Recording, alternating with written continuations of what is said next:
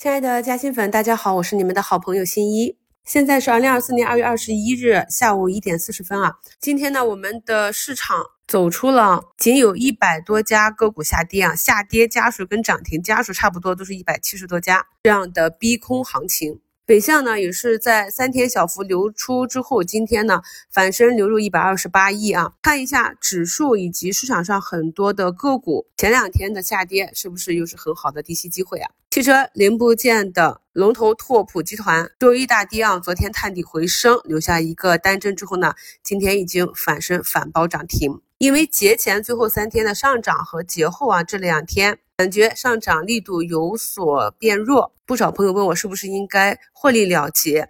在昨天的收评里，我也是明确讲了，这里呢是上涨中继啊，我们依旧是看多。仓位呢，在五评里也跟大家展示了，近一两个月我们节目从标题上就可以看到，已经从左侧布局进行到了右侧布局。昨天的收评声音简介里明确的写了，行情在绝望中产生，在犹豫中上涨。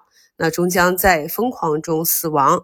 近期呢，要加强复盘，做好短期和中期的投资计划并执行。市场走出了我们预期内的春季行情，哎，我们当时也是预判说，整个行情的强度也是跟下跌的这样一个强度成正比。从上证指数可以看出来，节前啊，最后这六连杀，目前指数这里呢已经反包出坑。那我们重点讲的投资品种呢，就是指数。可以看到，无论是上证五零啊、科创板、创业板啊。沪深三百、中证一千、两千这样的指标啊，在下跌之后，我们按照计划去越跌越投，目前呢都是应该是红盘持仓了。经过了这一轮极端的下杀，相信也很多朋友理解到，我在整个下杀过程和下杀尾端跟大家讲的，我们等待市场止跌，一旦市场给信号，仓位要立刻反扑回来。相信近期。有仓位的朋友感受都是非常的好啊。那像我自己的账户在节前最后一个交易日是整体有十几个点的涨幅，那么今天呢又是四个多点啊。这样动荡的市场呢，也有助于快速的提升。我们看盘和持股的能力。首先呢，看一下节目简介中的图一，这个是微盘股节前最后一个交易日啊，早评的时候，大家可以看到微盘股呢依旧是大幅的低开，低开五六个点啊。那么这个图的右下角是当期早评节目的二维码，如果扫不出来的话，去另一张专辑找找来听一下，看看我当时是怎样点评的。弹性大的品种。跌的越猛，弹的越厉害啊！可以看到，也是走出了四根阳线，并且呢，我们对于这个下跌的逻辑是非常清晰的。分析清楚了下跌逻辑之后，对后期的上涨才能有一个正确的预判。图二呢是上午给大家截图的这个上证指数啊，那我们要善于利用我们掌握的知识去总结现阶段市场的规律。那在本周日晚八点给大家开本月的新米课程。有想要加入新米团或者续费的朋友呢，可以等一下。本周日晚八点到九点呢，可以到直播间去领八五折的新米优惠券。现在呢，点击节目简介中的链接发到你的微信上，并设置提醒。针对近期的这个春季行情的技术要点啊，如何把握跑赢市场，我们会给大家几个硬性指标。在五评里呢，看到有不少朋友也是总结了近期的这个上车和持股的规律。那么同样的。市场的涨跌有先后啊，那么先反弹到位上涨的，被资金兑现去切换了这些，我们的出局指标也要带好。这些呢，在直播中都会跟大家再去详细的讲解。图三呢，是我选取了目前很多还没有放量大涨的个股的一个代表图形，这个是疫苗啊。那么从图三这个图形上可以看到，前期它走势走的非常的弱啊，绿色箭头，黄色圈圈啊，我们节目里经常讲的这种图标。新米团的朋友自己可以解读一下。那么一直到近期可以看到图形发生了变化啊。非常高兴的是，近期越来越多的个股发生变化，在评论区也看到很多朋友发现了这些变化。这些呢，就是我们去观察市场、去不断进步的方向。很多个股呢，慢慢的从原本啊沿着布林下轨或者均线下跌的这个趋势改变，慢慢的走平反弹啊，一步一步的去突破上方的均线。我们的上证指数呢，今天也是突破了六十均线啊，所以大部分的个股呢，大概率也会跟上。这是我在昨天五评置顶评论区。和今天五评贴图给大家讲的低位的股票，只要逻辑没问题，趋势走好呢，震荡上行是大概率事件啊！不要因为涨得慢就频繁的换股，要拿得住啊，有逻辑才能拿得住。那可以看到今天领涨。的板块也是切换的比较频繁，像白酒啊、消费类的。资源类的啊，旅游类的这些，今天都有上涨，并且一个比较好的现象就是，呃，大涨的个股呢，基本到了下午也没有明显的回落啊，这个资金分流的现象并不明显。那么近期市场的量呢有所萎缩，有的朋友就有点担心。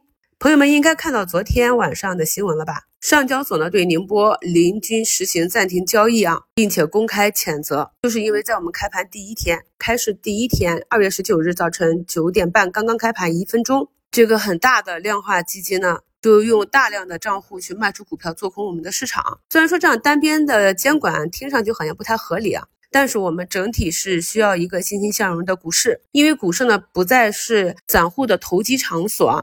它的规模至今呢，我在前面的节目里也跟大家讲过，这是一个有着一亿股民、六七亿基民。我国的半数的家庭都有相关的关联，市场中七成的投资者呢是散户，所以股市的欣欣向荣呢是对于国民的钱袋子有着息息相关的一个作用，同时呢它又是企业融资的一个场所。企业融资的这些钱呢，是我们中小投资者提供的，所以最好的是一个双赢，就是企业融资发展获得利润，再回馈给投资者，这样才能够真正的把我们的市场、把我们的经济搞活。同时呢，大家也看到了昨晚的新闻，有近期三千到五千亿美金的平准资金入场，远期呢有十万亿啊，这样提振信心的消息。再加上啊，我们在节前分析过国家新出的。救市政策啊，暂停新增融券业务，存量逐步了结，所以量化资金的减少也是我们近期成交量减少的一个原因。但是这些量化呢，近期呢是做空的量大一些，所以还是利好我们的市场。同时呢，之前融券卖出的这些转融通的正规和非正规渠道卖券的这些资金呢，它也要